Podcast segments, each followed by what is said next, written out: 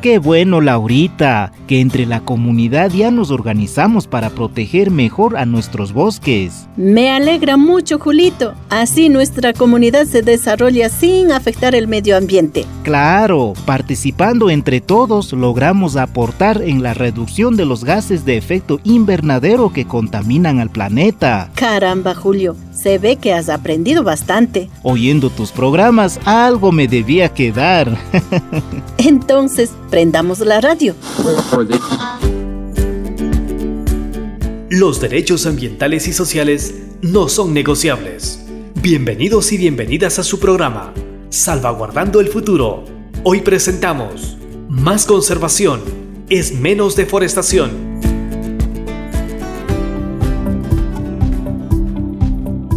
Y amigas, qué gusto volvernos a encontrar en este su espacio Salvaguardando el Futuro, en donde descubrimos los beneficios y, por qué no decirlo, retos de las salvaguardas ambientales y sociales que se promueven desde Red Más aplicadas al contexto de nuestro país. Hemos analizado temas sobre la coherencia que deben tener los programas de Red Más con la normativa nacional e internacional, el establecer mecanismos adecuados de información para fortalecer la transparencia de los procesos, el promover la equidad de género, la importancia del respeto a las formas de vida y cosmovisiones de comunidades locales y de pueblos y nacionalidades, el cómo generar espacios de participación colectiva y plural donde las mujeres sean fundamentales en la toma de decisiones, la importancia de que los proyectos sean compatibles con los recursos naturales y ecosistemas de cada zona, hasta la generación de mecanismos de monitoreo y control para evitar la deforestación. Con todo este camino trazado, llegamos a la última salvaguarda G que habla del desplazamiento,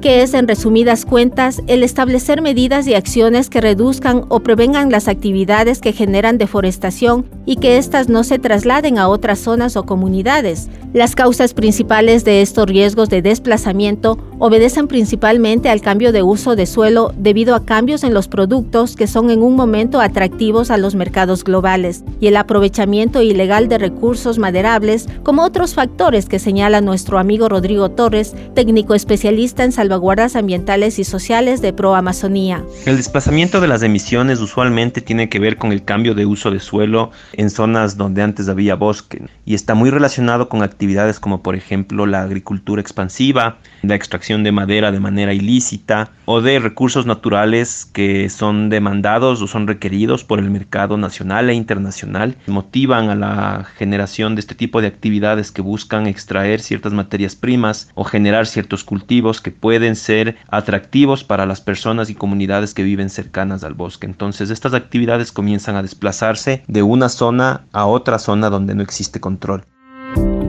Por estos motivos se hace necesaria la promoción y aplicación de buenas prácticas agrícolas y ganaderas, así como de modelos de producción eficientes que consigan mejorar los entornos económicos de las familias de las comunidades locales. Otro de los aspectos importantes para evitar el desplazamiento de la deforestación de una zona a otra es el fortalecimiento de las medidas de control forestal o procedimientos de vigilancia o monitoreo comunitario, en donde la idea es que se unan esfuerzos articulados entre las entidades estatales y las alternativas de los pueblos y nacionalidades, como lo explica nuestro amigo Rodrigo de Pro Amazonía. Evidentemente es imposible garantizar el tema de la sostenibilidad de los bosques si es que las comunidades forestales no tienen una opción de vida, si es que no tienen una opción productiva que sea alternativa al aprovechamiento forestal del bosque o al sobreaprovechamiento o la explotación del bosque, entonces hay que generar esos medios de vida alternativos.